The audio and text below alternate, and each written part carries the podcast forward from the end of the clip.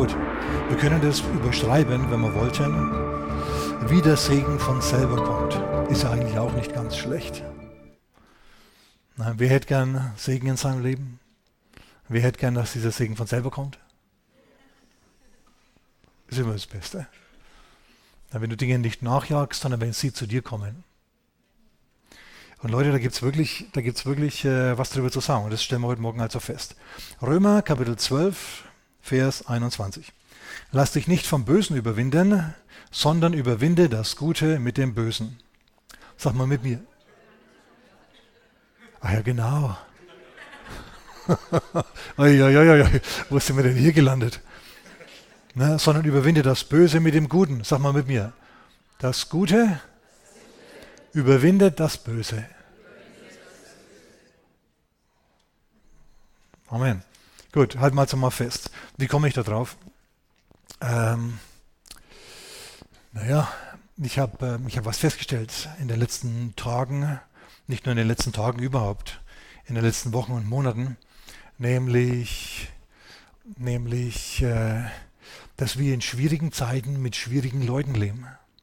Ich habe ich hab festgestellt, dass, wir, dass, dass, sich eine, dass sich eine unglaubliche Dünnhäutigkeit ausbreitet. Dass die Menschen nicht mehr in der Lage sind, eine andere Meinung gelten zu lassen. Außer ihre eigene, versteht ihr?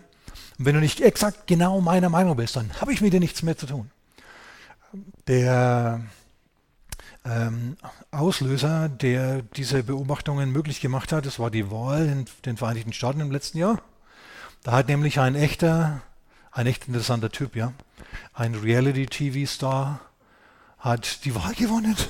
Ein Typ, der, der an ADS leidet wahrscheinlich, der sehr mitteilungsfreudig ist und extrem unterhaltsam, aber halt auch stressig. Also der Donald, ihr wisst schon, der Donald Trump. Es ist noch dazu witzig, dass der Trump heißt auf Deutsch Trumpf. Na, Donald Trump, der Sieger, versteht ihr? Das ist einfach, das ist einfach, ich weiß gar nicht, was ich da sagen soll. Und am Anfang haben wir immer gemeint, ja, der hat gesagt, wenn er verliert, dann erkennt er die Wahl nicht an, aber der muss die Wahl anerkennen. Weil wenn er das nicht macht, dann untergräbt er ja die Demokratie. Das ist natürlich völlig richtig. Wenn gewählt wird, dann sollte man das in der Demokratie anwenden, das also akzeptieren, ganz klar.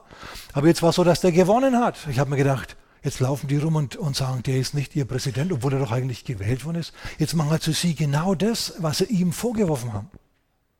Na, verbrennen äh, Trump-Figuren äh, und lauter so Zeug. Also man muss den Mann nicht lieben, okay? Der ist wirklich unterhaltsam, schwierig, aber, aber Leute, der ist wenigstens nicht feindselig Christen eingestellt. Das ist schon mal gut, das ist schon mal nicht schlecht.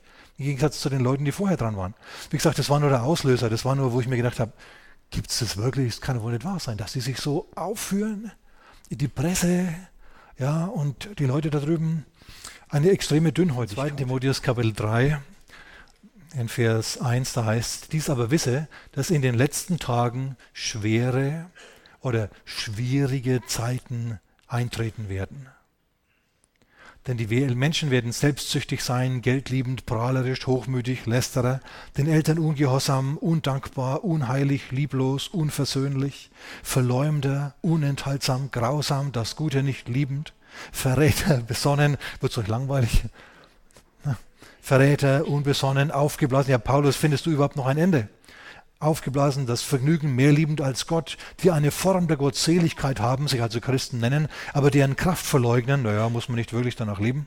Von diesen wende dich weg. Das waren jetzt fünf Verse von, von einer Aufzählung, äh, Aufzählung von schwierigen Leuten. Wisst ihr, es gibt eine Zeit, da flippen die Leute aus, da haben sie keinerlei Selbstbeherrschung mehr, wie es ja hier auch steht, ja. Unenthaltsam heißt im Vers 3 äh, eigentlich unfähig, sich selber zu beherrschen, sich zurückzunehmen. Ne? Jemand rempelt dich aus Versehen an und du gehst hin und haust dem eine auf die Backe, dass es nur so scheppert. Da habe ich ähm, Zeitung gestern oder vorgestern aufgemacht und las da, dass um 3 Uhr morgens in Bonn Fahrradfahrer oder was auch immer äh, irgendwie scheinbar an ein Auto hingekommen ist, in dem zwei Brüder saßen, 45 und 46. Der 45-Jährige ist ausgestiegen, hat den 18-Jährigen auf dem Fahrrad oder was auch immer der hatte, ja, angemacht und hat, ihn, hat angefangen, den so zu schubsen und zu verprügeln, dass der 18-Jährige ein Messer rausgeholt hat und ein einziges Mal zugestochen hat und dann war der Schläger tot. Ja, der, hallo, wo sind wir? Ja, ähm, ich habe mir gedacht, na, geht es ja schon wieder ab.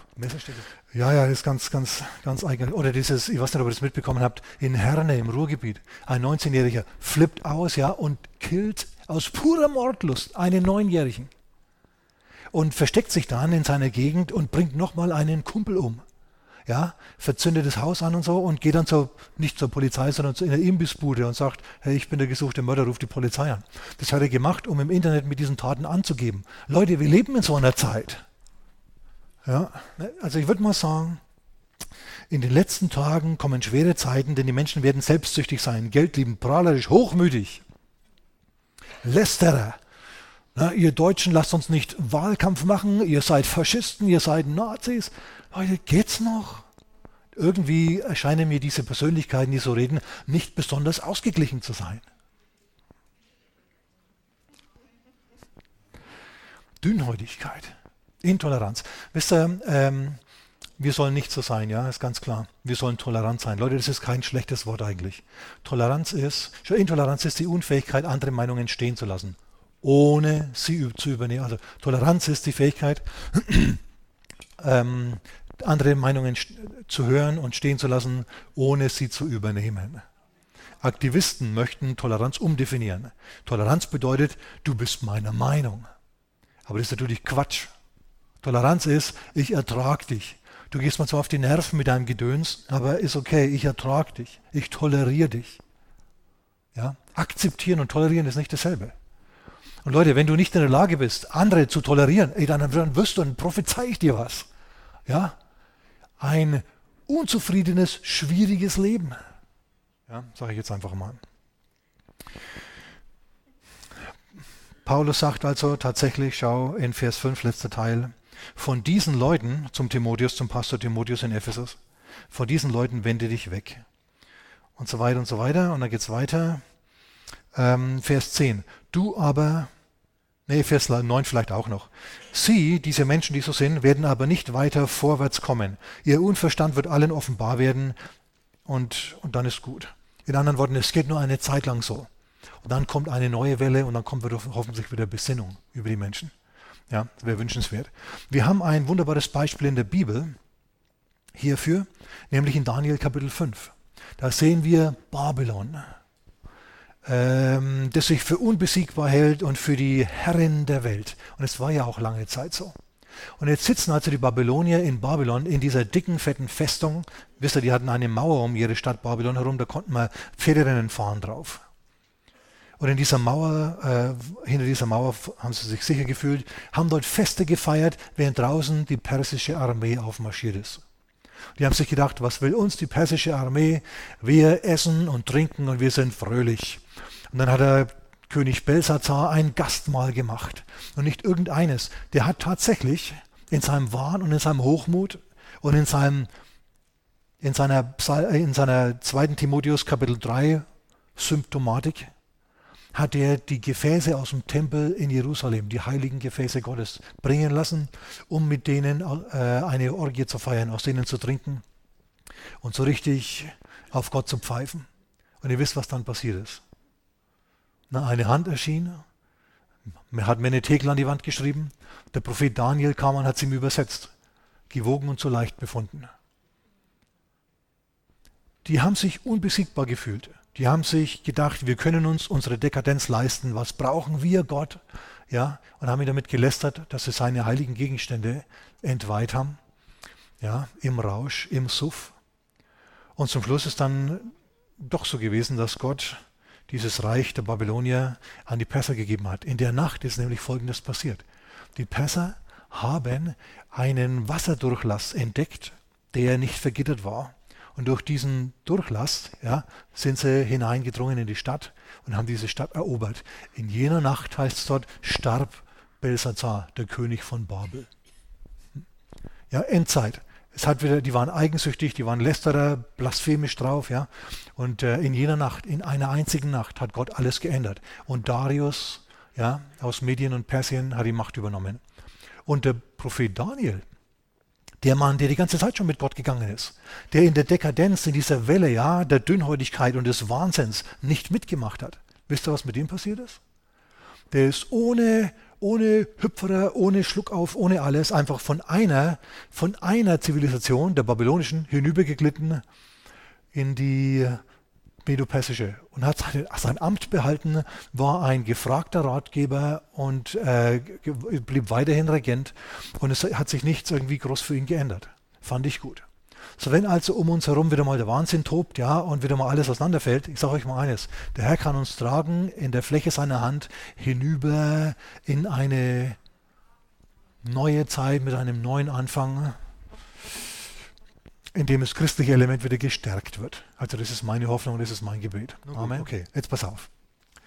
Dünnhäutigkeit ist es nicht. Dünnhäutigkeit führt dazu, dass man zum Schluss feststeckt, nicht mehr weiterkommt, unbefriedigt ist und und diese Unbefriedigtheit führt einen dazu, dass man schier platzt vor Unbefriedigtheit. Ja, man sich nicht gut fühlt. Weil man sich ständig um sich selber dreht und das ist nicht so gut. Lass uns mal aufschlagen zu Sprüche Kapitel 11. Wir kommen jetzt zu einem erbaulicheren Teil, hoffe ich, der Botschaft. Sprüche 11 und ich lese mal Vers 25. Wer gerne wohltut, wird reichlich gesättigt. Wer würde gerne reichlich gesättigt werden? Ah oh ja, doch eine ganze Reihe. Schön. Und wer andere tränkt, wird auch selbst getränkt. Ich habe da mal eine prägnante Übersetzung gelesen, die hieß, die segnende Seele wird selbst gesättigt. Na, mir gefällt es, dieses S, S, S, S. Das klingt irgendwie lyrisch. Sag mal mit mir, die segnende Seele wird selbst gesättigt. Und wie geht es weiter? In Vers 25. Und wer andere tränkt, der wird auch selbst getränkt. Also wenn du andere tränkst, dann wirst du selber getränkt. Nicht gedrängt, habt ihr das gemerkt? Da steht ein T und kein fränkisches T. Weil das fränkische T ist ja ein D. Ne? Wer andere drängt, der wird selbst gedrängt, steht nicht hier. Da müssen wir jetzt, müssen wir jetzt, müssen wir jetzt, mal, müssen wir jetzt mal genau sein. Wer andere drängt, kommt zwar total blöd vor, das so auszusprechen, aber ist wichtig jetzt. Wer andere, wer andere drängt, wird auch selbst getränkt. Wie kam ich da drauf? Nun gut, durch die leere Wand im Wohnzimmer. Als wir vor, vor zehn Jahren in unser Haus, in unser Haus eingezogen sind, ja, da ähm, haben wir Bilder hier aufgehängt und dort aufgehängt, aber eine, eine Wand neben dem Kamin, wir haben einen offenen Kamin im, im äh, Wohnzimmer, Halleluja, richtig gute Sache, prima Angelegenheit, finde ich. Und gut, auf jeden Fall hatten wir äh, eine Wand, die war weiß und hat nach einem Bild geschrien häng mich zu. Aber wir hatten kein Bild irgendwie, was da gepasst hätte. Und meine Frau und ich, wir sind ab und zu in den Laden gefahren und haben nachgeschaut. Ein Laden, wie ihr wisst schon, Bilder, einigermaßen große Bilder angeschaut, aber ist es das? Nein, ist es das? Nein, ist es das? Nö, ist es das? Ugh, weil mir nichts dabei. Im ersten Jahr, im zweiten Jahr, im dritten Jahr und es immer noch, versteht ihr? Und ich habe mir gedacht, mit uns muss was nicht stimmen. Ich kenne niemanden anderen, ja, der in seinem Wohnzimmer nach Jahren noch immer eine weiße Wand hat und kein Bild, obwohl, dieses, obwohl diese Wand danach schreit, ja, häng mich voll mit irgendwas. Ich habe mir gedacht, das kann wohl nicht wahr sein. Und dann habe ich mir gedacht, Bilder, Bilder, Bilder sind so langweilig. Vielleicht sollte man da was anderes hinhängen. Ich meine, Kamin könnte man eigentlich irgendeine Flinte drüber hängen, aber das geht, geht bei uns im Land nicht. Ja, und ich weiß auch nicht, ob meine Frau da zugestimmt hätte. Mit mir könnte man sowas machen, aber vielleicht mit ihr nicht, ja. Nun gut. Ihr wisst schon so ein bisschen wie im Wilden Westen seinerzeit, ne, kann man ja ein bisschen so machen. Ne, Bekannte von uns oder von mir jetzt in Amerika, die haben ein nautisches Zimmer, da hängt ein Steuerrad drin, ihr wisst schon, so ein ganz rundes Lenkrad für ein Schiff. Ne, und Muscheln und, und solche Dinge und Bilder von äh, Schiffen und so weiter. Ist blau außerdem, sieht richtig gut, ein Barometer, sieht richtig gut aus. Ich habe mir gedacht, vielleicht sollten wir so ein Wildwest-Kaminzimmer machen mit Flinte überm, überm Kamin, aber das hat nicht hingehauen. Ja. Nun gut, vielleicht ein Wandobjekt, irgendwie was, versteht ihr, dreidimensionales, ist ja auch mal was Besonderes. Und ich habe ein bisschen geschaut und ich habe auch was gefunden. Mann, ich war so begeistert. Aber das war Kunst und Kunst ist teuer. Ne? 1300 Euro. Ich habe mir gedacht, 1300 Euro, damit die Wand zu ist, ist mir zu viel. Dann gibt es vielleicht noch andere Kunst. Und ich habe mir gedacht, muss ich mal vergleichen. Und ich habe das dann auch noch gemacht und ich habe dann was gefunden, was mir wirklich, wirklich gut gefallen hat. Aber 700 Euro, ich habe mir gedacht, 700 Euro. Hm, so gut gefällt es mir dann doch wieder nicht, ja. Weil vielleicht hat man sich dann einmal satt gesehen und was machst du dann mit dem Teil? Das Geld kriegst du nie mehr. Es sei denn von einem Sammler oder vielleicht in 50 Jahren, wenn es was wert ist. Wenn es was wert ist.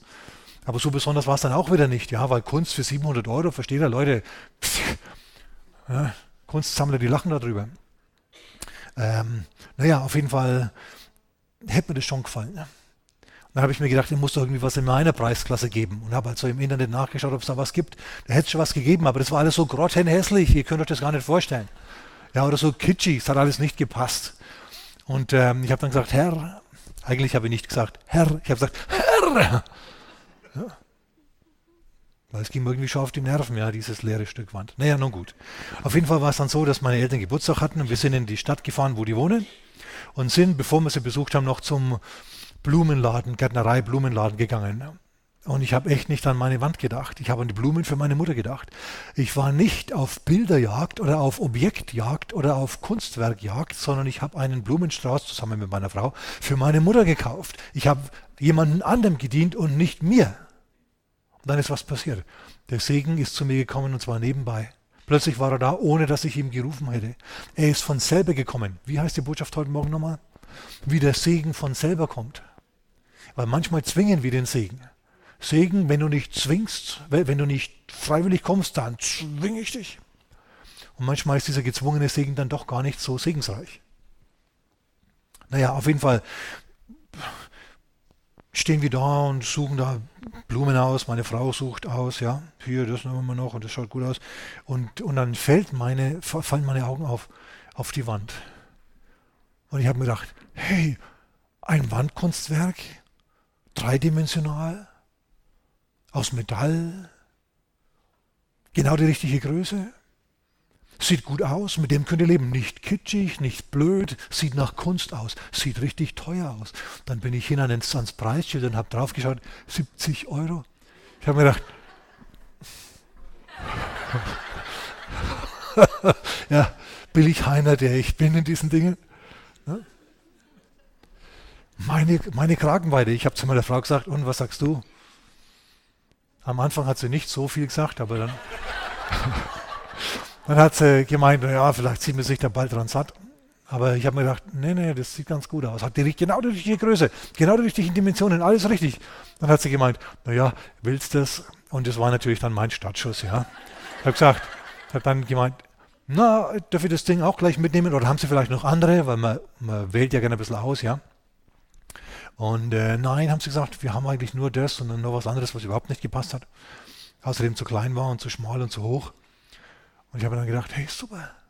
Und mir ist was aufgefallen, das ist mir sofort aufgefallen, das ist mir wie ein Hinkelstein, ja, in die Seele gerutscht. Nämlich, ich habe hier nicht an mich gedacht, sondern an jemanden anderen, habe jemanden anderem gedient, habe für, für jemanden anderen Geld ausgegeben, ja, und dann kam der Segen zu mir, ganz von selber, nebenbei, plötzlich war er da. Mein Gebet ist nebenbei erhört worden. Habe mich auch erinnert an die Sache, die Jesus mitgeteilt hat. Trachtet zuerst nach dem Reich Gottes und alles andere wird euch zufallen. Damit dir was zufallen kann, muss ein Zufall passieren. Du bist beschäftigt mit nach dem Reich trachten und hör mal, nach dem Reich Gottes trachten bedeutet anderen zu dienen. Und wenn du sagst, nein, es bedeutet zu herrschen im Leben, es geht Hand in Hand. Geht Hand in Hand. Herrschen und dienen ist bei Jesus ein Ding. Er hat nämlich mal, und zwar in Johannes Kapitel 12, seinen guten Anzug ausgezogen und Jesus hatte einen guten Anzug. Er hatte ein von oben an bis unten ausgewipptes Gewand an. Die Dinger waren teuer, weiß ich zufällig. Die hatte sonst nur noch der Hohepriester an. Jesus ist nicht in Billigklamotten oder in Lumpen rumgelaufen. Aber dieses Gewand hat, es, hat er abgelegt, hat sich einen, ja, um, seinen, um seine äh, Lendner einen Lendenschurz umgebunden und dann hat er seinen Jüngern die Füße gewaschen. Hört mal, die Jünger hätten Jesus die Füße waschen müssen, weil er würdig gewesen wäre. Stattdessen hat er es ihnen gewaschen. Warum hat er das gemacht? Um den Leuten zu zeigen, Dienst ist eine wichtige Angelegenheit. Wenn ihr dient, dann beginnt ihr zu herrschen. Der Segen kommt zu euch und übermannt euch und überflutet euch, wenn ihr dient, Wenn ihr anderen Leuten, wenn ihr mal nicht an euch selber dient, wenn ihr mal nicht dünnhäutig seid, sondern dickhäutig, wenn ihr mal nicht meinungsstark seid, ja, und Meinungsgranaten werft und alle haut es dann um, sondern wenn ihr euch mal ein bisschen zurückhaltet, die Klappe haltet, weil du ahnst gar nicht, wie wenig Leute an deiner Meinung interessiert sind. Ich staune da immer wieder über mich selber. ja, wie wenig Leute an meiner Meinung interessiert sind. Nee, aber es gibt doch welche. Da bin ich natürlich froh drum, weil Prediger versteht er. Nun gut. Okay, also du sollst den Segen nicht erzwingen. Ganz wichtige Sache. Ich habe also dieses Wandobjekt für meine Mutter äh, gesehen, als wir für, mein, für meine Mutter, äh, für uns gesehen, als wir für meine Mutter äh, Blumen gekauft haben. Ja, und es war noch, dazu richtig gut. Übrigens noch was. Ich bin mal in Amerika in eine Bibelschule gegangen, ja, und war mit meinen Studien beschäftigt. Versteht, habe praktisch nichts mehr gesehen außer meinen Bibeltext. Na, und dann habe ich mal gemeint, irgendwie nach dem dritten Anruf habe ich mir gedacht, also auf Zuruf habe ich mir gedacht, da muss ich doch jetzt mal schauen, wer das ist, der da mich immer so freundlich grüßt. Und mein Auge ist auf sie gefallen, ja. Und der Rest ist Geschichte. Ne? ich sage euch Leute, dieser Augenaufschlag, dieses Lächeln, da haben gedacht, da muss ich jetzt gleich mal mein Gespräch unterbrechen mit irgendwem anderen. Und habe ich auch gemacht, ja, und bin dann hingedüst zu ihr. habe ich mit ihr unterhalten. So, ich habe also das Wort, nach dem Wort Gottes getrachtet und nebenbei, sag mal nebenbei, eine Frau gefunden. Halleluja. Oder was mir noch gut gefunden, gefallen hat, war folgende Begebenheit. Ähm, der Dave und die Joyce Meyer, die kennt ihr bestimmt, kommen im Fernsehen, ja. Und die schicken uns immer wieder eine, ihre Zeitung zu, halt ihre, ähm, ihr wisst schon, Joyce Meyer Magazin, keine Ahnung, wie dieses genau heißt. Wie heißt es? Egal wie. Leben genießen, genau, so in der Art. Also fand ich wunderbar. Die sind jetzt 50 Jahre verheiratet. Dann hat er eben ein bisschen was dazu geschrieben. Nämlich, weil er als junger Mann gebetet hat, oh Herr, gib mir eine Frau, die Hilfe braucht. Und ich habe mir gedacht, echt? So hat er gebetet. Ich hätte anders gebetet. Ich hätte gebetet, Herr, gib mir eine Frau, die mir hilft. Aber der hat es anders gemacht. Ja, die Hilfe braucht. Und dann hat er eines Tages, hört mal, hat eines Tages seinen Kumpel nach Hause gefahren. Er war selbstlos tätig, hat seinen Kumpel heimgefahren. Und dann stand da eine junge Frau in knappen Shorts, ja, die war damals 23, ähm, vor der Tür und vor diesem Mietshaus und hat Auto gewaschen. Auto ihrer Mutter war das. Und, und er kurbelt das Fenster runter und hat sich gedacht, das ist eigentlich recht hübsch, die spreche ich jetzt mal an. Hallo, wenn du fertig bist mit, mit dem Auto, würdest du dann meines auch noch waschen? Die schon hat so einen Witz versucht zu machen. Sie dreht sich um, bis sie sich versteht und zischt drüber.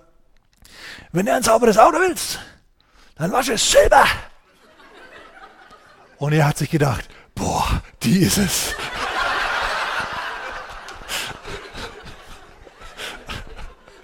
Die hat Feuer, Spitze. Und tatsächlich hatte die nach dem dritten, vierten, fünften Mal ausgehend miteinander äh, gebeten, äh, sie zu heiraten, ihn zu heiraten. Und dann hat sie sich, also sie war vollkommen von der Rolle, sie war, hat ihr Leben nicht unter Kontrolle gehabt, es war sehr schwierig, sehr emotional verletzt, die Frau. Ähm, und dann hat sie gesagt, also gut, in einem halben Jahr. Aber dann hat es nur drei Monate gedauert, bis sie verheiratet waren und jetzt sind es schon 50 Jahre. Na? Ähm, allerdings war es so, dass diese Frau ständig Temperamentausbrüche hatte und die Wohnung zusammengebrüllt hat, bis zu dem Punkt, wo das dem Dave Meyer egal war. Ja, sie hat sowieso gebrüllt, ob er jetzt Golf spielen ging am Samstag oder nicht. War völlig egal. Also ging er Golf spielen. Ja.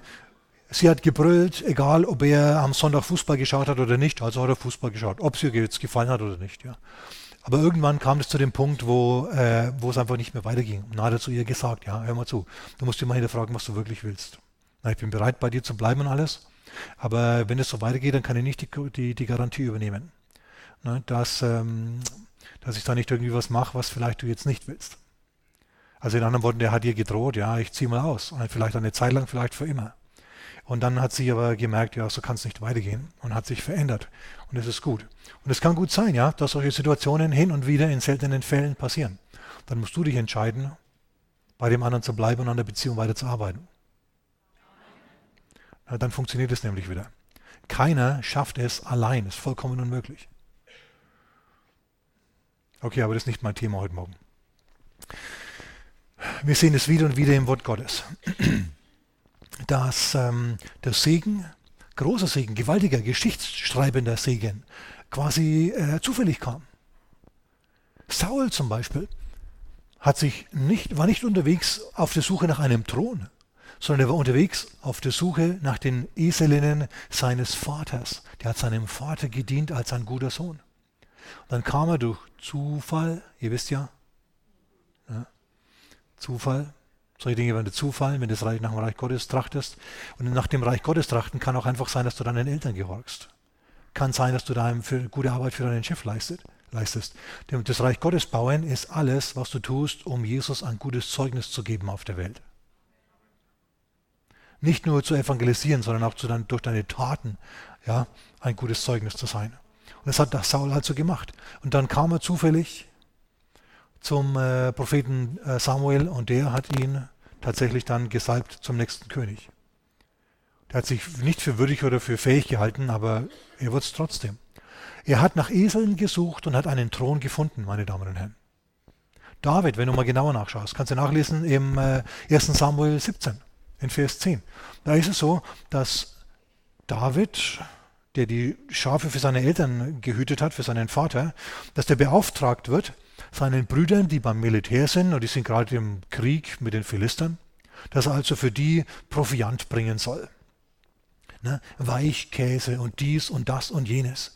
So David sagt, ja Vater, mache ich, setzt sich äh, in Gang mit einem Leiterwagen voller Weichkäse. Ja, und Wein war dabei und Brot und diese Dinge waren bestimmt auch dabei. So dackelt er da jetzt also runter zum Tal, wo der Krieg stattfindet der hat nicht im Sinn, hier Riesen zu erschlagen.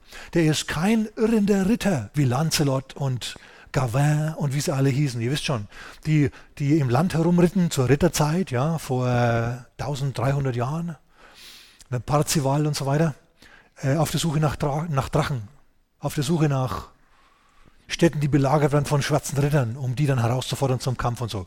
David hat all diese Dinge nicht gemacht. Er hat nicht nach Ruhm und Ehre getrachtet. Er hat danach getrachtet, seinen Brüdern die, die, die, den Proviant abzuliefern. Und als er, als er ankommt, sieht er, dass die Schlachtreihen gerade aufgebaut sind. Hier stehen die, die Philister, ja, und hier stehen die Israeliten. Sie stehen sich gegenüber, brüllen sich an, machen sich an, schreien, ja, hauen mit ihren Schildern auf die Schwerter, beziehungsweise schweren auf die Schilder, ja, machen halt so einen Haufen Rabatz und einen Haufen Geplustere und führen sich auf. Plötzlich kommt hinter dem Hügel Goliath hervor, mit seinen ungefähr drei Metern, 2,50 Meter, drei Metern, ja, und sagt, ich fresse euch alle. Und dann laufen die Israeliten davon. Und David ist voll von den Socken. Der lässt seinen Leiterwagen mit Weichkäse stehen und sagt, Leute, was ist denn los mit euch? Warum laufen ihr davon? Wir haben einen Bund mit Gott. Hallo? Ja, wir, wir sollten die fressen wie Brot. Warum lauft ihr davon? Da haben wir also diesen kleinen Mann, ja, 17 vielleicht damals, im, zweiten, im ersten Samuel 17, der da steht und sagt, Leute, was ist los mit euch? Ihr seid hier ausgebildete Krieger, Gott ist mit euch und ihr führt euch auf als Gott, als wäre Gott nicht mit euch. Und dann schimpft und flucht der Philister auch noch, ja, Goliath, euer Gott ist eine Niete, ein Loser. Und David ist total von den Socken. Er sagt, wie gibt's das? Wie kann der uns so beleidigen und, und keiner macht was dagegen? Versteht ihr, der hat sich das nicht ausgesucht. Das kam einfach über ihn. Was in ihm drinnen war, war es wurde plötzlich offenbar. In diesem Moment der Krise hat sich gezeigt, was in ihm gesteckt hat. Hm, auch zu dir werden Krisen kommen. Und dann wird sich auch zeigen, was in dir steckt.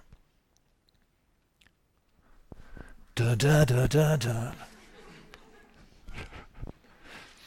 Und ähm, ihr wisst, was dann passiert ist. Er läuft raus zum Goliath und sagt, du kommst zu mir mit Schild und Schwert, ich komme aber zu dir im Namen meines Gottes. Ja, und mit einem Stein und mit einer Schleuder.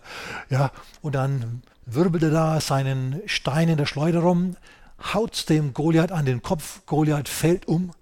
David rennt hin und jetzt kommt eine wunderbare Situation. Er nimmt dem Feind das Schwert.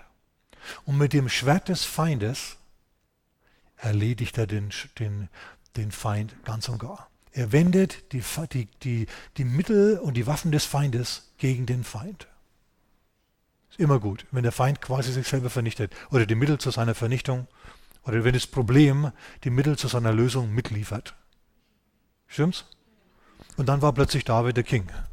Und es wurde dann tatsächlich nach etlichen Jahren, wurde er es tatsächlich. Okay, ich ende heute Morgen mit einer Schriftstelle, nämlich im Philipper Kapitel 4. Philipperbrief Kapitel 4. Epheser, Philipper, Kolosser. Und zwar Philipper Kapitel 2.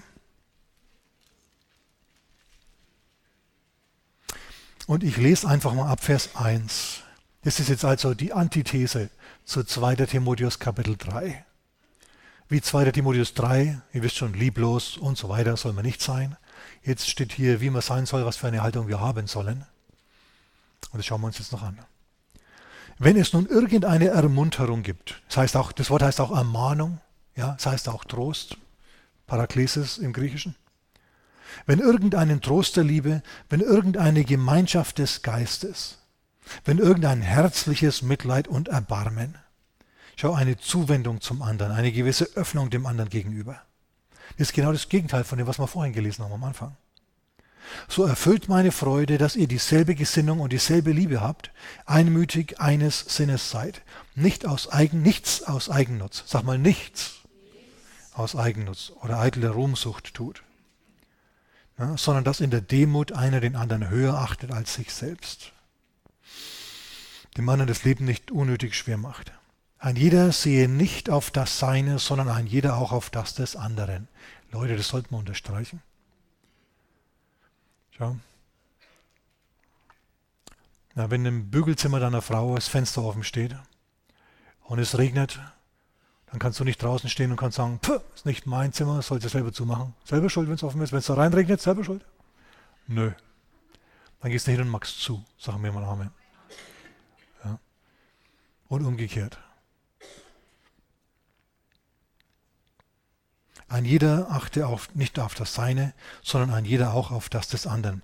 Wenn du irgendwo was rumliegen siehst, was da nicht hingehört, ja, dein Mann hat einen Hammer liegen lassen irgendwo, dann läufst du jetzt nicht das nächste halbe Jahr darüber, steigst immer drüber weg und denkst dir, pf, dieser Döspaddel soll doch seinen Kram selber wegtun. Dann erbarmst du dich halt, ja, und tust das Ding weg. Bist erträglich. Und du lässt natürlich deinen Kram nicht absichtlich liegen.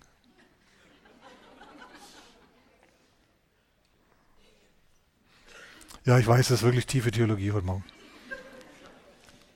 Vers 5, jetzt schau mal. Habt diese Gesinnung in euch, das ist eine, eine Gesinnung ist eine permanente Haltung. Habt diese Gesinnung in euch, die auch in Christus Jesus war. der in Gestalt Gottes war und es nicht wie Beute festhielt, Gott gleich zu sein. Schau, wenn es jemals jemand hätte raushängen lassen können, ich bin der Größte, ihr seid alle Luschen, ja, und so Zeugs, dann wäre es Jesus gewesen. Aber Jesus hat es nicht gemacht. Er hat uns nicht vorgeführt. Er hat seine Jünger nicht vorgeführt. Das hat er nicht gemacht. Jesus war voller Liebe. Als ein Mann kam und ihn festnehmen wollte in, seiner, in der Stunde seiner größten Not in Gethsemane, als Malchus kam und Jesus Handschellen anlegen wollte und Petrus, der interessanterweise bewaffnet war mit einem Schwert, ja, das das gezückt hat und den Malchus von seinem Ohr befreit hat, hat Jesus sich über diesen Mann, der, sein, der ihn überliefert hat, versteht er, der ihm dabei war, jetzt Schmerzen zuzufügen, der nicht auf dem richtigen Weg unterwegs war, diesem Mann hat er das Ohr geheilt. Er hat auch an den Malchus gedacht und an den Petrus. Na, denn was für Schwierigkeiten hätte Petrus gehabt, wegen Körperverletzungen und so weiter. Der in Gestalt Gottes war und es nicht für einen Raub hielt, Gott gleich zu sein. Schaut, die haben mal auf Jesus Steine geworfen im letzten Vers von Johannes Kapitel 8, als er im Tempel eine Predigt hielt, die den Leuten, die seinen Bewunderern nicht gefallen hat. Zum Schluss war es so zerrüttet, das Verhältnis, dass sie Steine nach ihm geworfen haben. Er ist aus dem Tempel rausgegangen, er hat sich verborgen, ist aus dem Tempel rausgeschlichen, so dass ihn niemand gesehen hat, ist dann in die Stadt Jerusalem hineingegangen und dort hat er einen Blindgeborenen gesehen und er hat jetzt nicht gesagt, oh, ich muss jetzt erst einmal meine emotionalen Wunden lecken, ich muss jetzt erst einmal Pause machen, ich ziehe mich am besten mal zurück. Nö, der ist hin zu diesem Blindgeborenen und hat ihn geheilt. Jesus hat also, versteht er, keine emotionalen Bürden mit sich herumgetragen, weil er auf den Herrn vertraut hat. Weil er gewusst hat, ich bin der Gesegnete des Herrn, mir kann keiner was. Ja, mein Mitarbeiter, der kann mich beklauen, mein Schatzmeister, Judas, der kann mir die Kohle klauen, macht mir gar nichts. Wenn ich Steuern brauche, dann gibt mir der Herr eben einen Fisch, in dem, in dem Geld drinnen steckt. Hat er ja gemacht. Ja, und solche Dinge. Das war das Bewusstsein Christi. Und das, ich sage dir mal eins, wenn du dein Leben genießen willst, wenn du in ruhigen Bahnen dein Leben ziehen willst, egal wie deine Umwelt drauf ist, dann musst du diese Gesinnung dir zu eigen machen. Ich sage nicht, dass es leicht ist. Es ist eine elende Arbeit manchmal. Aber es führt keinen Weg dran vorbei. Amen.